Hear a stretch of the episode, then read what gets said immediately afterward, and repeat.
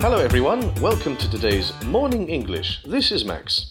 And this is Winter，欢迎大家收听今天的早安英文。 So, everyone is afraid to do anything because of this damned virus. Surprise, surprise! No one wants to get sick from this deadly virus.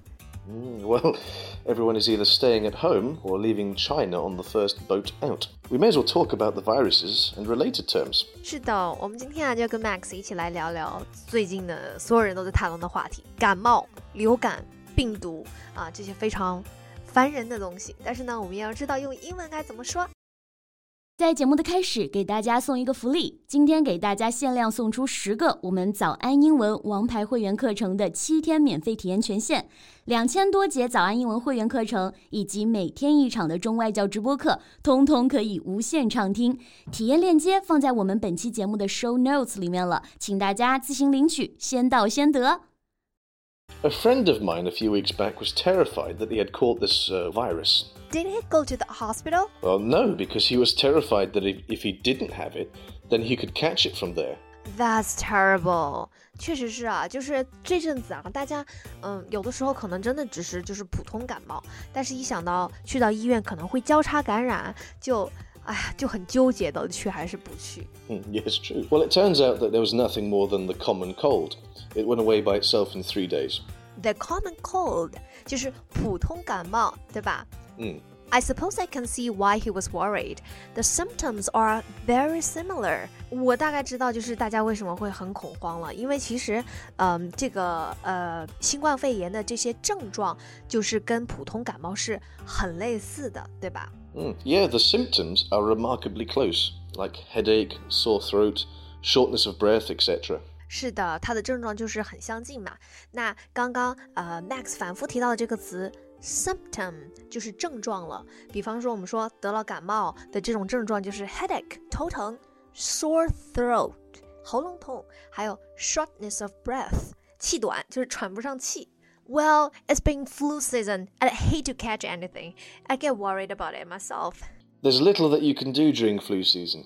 Just stay indoors as much as possible and wrap up nice and warm. Right，这个流感季 （flu season） 流感季到了，所以大家一定要特别小心。那那提醒一下大家注意区分流感和感冒。感冒我们用到的是 common cold，这是普通的感冒。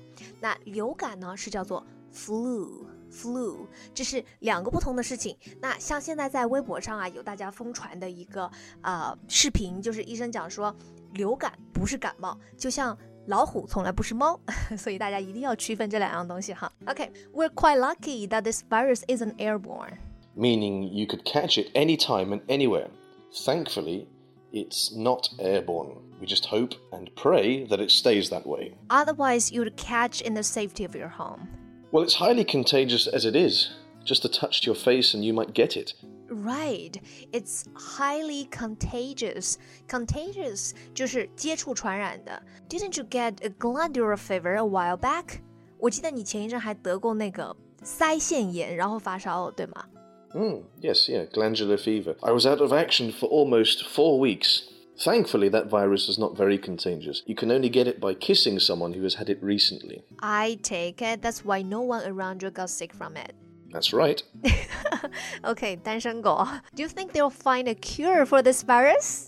那现在这个新冠病毒啊，还没有特效药嘛，对吧？Cure 就是药、药物、疗法。I believe they'll find a cure for this virus. Don't you think? A cure? I would say it's unlikely. There haven't been many diseases that have been wiped out completely. Have some faith. If they cured smallpox in 1980, then they can cure this for sure. Well, I'm sure that there will be a vaccination available soon, though. I hope so. I don't want to get a vaccination from this ASAP.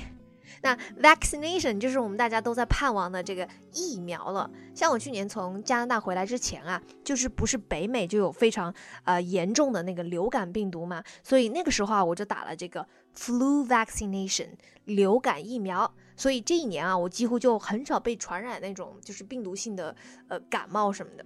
I bet my bottom dollar that there will be many parents in America against that. They hate the idea of vaccinating their kids.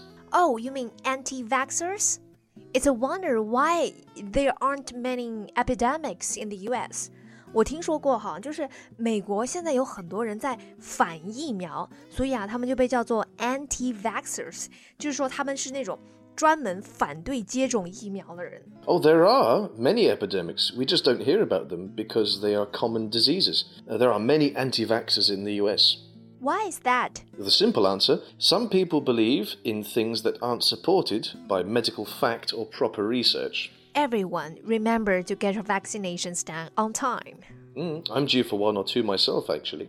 So, what if you catch a virus and there isn't a cure or vaccine for it? Not much, really. Antibiotics don't work on viruses. If it's something like a cold, then you best pop a paracetamol. Ah, pop a paracetamol. 嗯就是你们叫什么叫普热息痛是吗？嗯那个这个这个药还挺难的哈。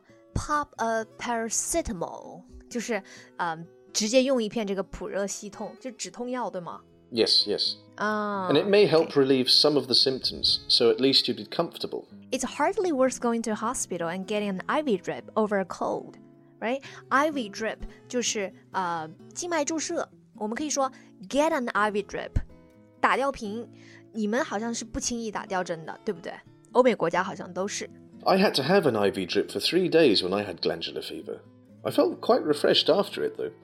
I think it's worth noting that an IV drip is not the same as an injection，就是打吊瓶跟打那个 呃这个注射是不一样的。Injection 是拿注射器那样打针，就是我小的时候啊就不怕打吊针，但是特别怕打那种打屁股针，就是 injection。嗯嗯 that's correct. I know in Chinese they are pretty much the same. An injection is just a quick shot, whereas an IV drip lasts for a long while. Right，比方说，如果你去看牙医，然后就会要打一针麻痹，就是某个口腔那个部位嘛。So if you go to the dentist for some work on your teeth, you will need an injection to knock that area. Mm, that's right. Okay, I think that's all we have time for today, right? 是的，我们今天呢就跟大家讲了一下，其实关于呃病毒，然后关于吃药，关于打针，然后关于这个感冒相关的一些这种单词哈。 今天的节目就到这里了。如果节目还听得不过瘾的话，也欢迎加入我们的早安英文会员。成为会员，您就可以无限畅听我们每天一场免费的中外教直播课，以及两千多节原创系统课程了。今天我们限量送出十个七天免费试听权限，试听链接放在我们本期节目的 show notes 里了，请大家自行领取，先到先得。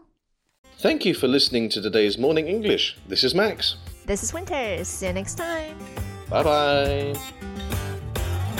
This podcast is from Morning English.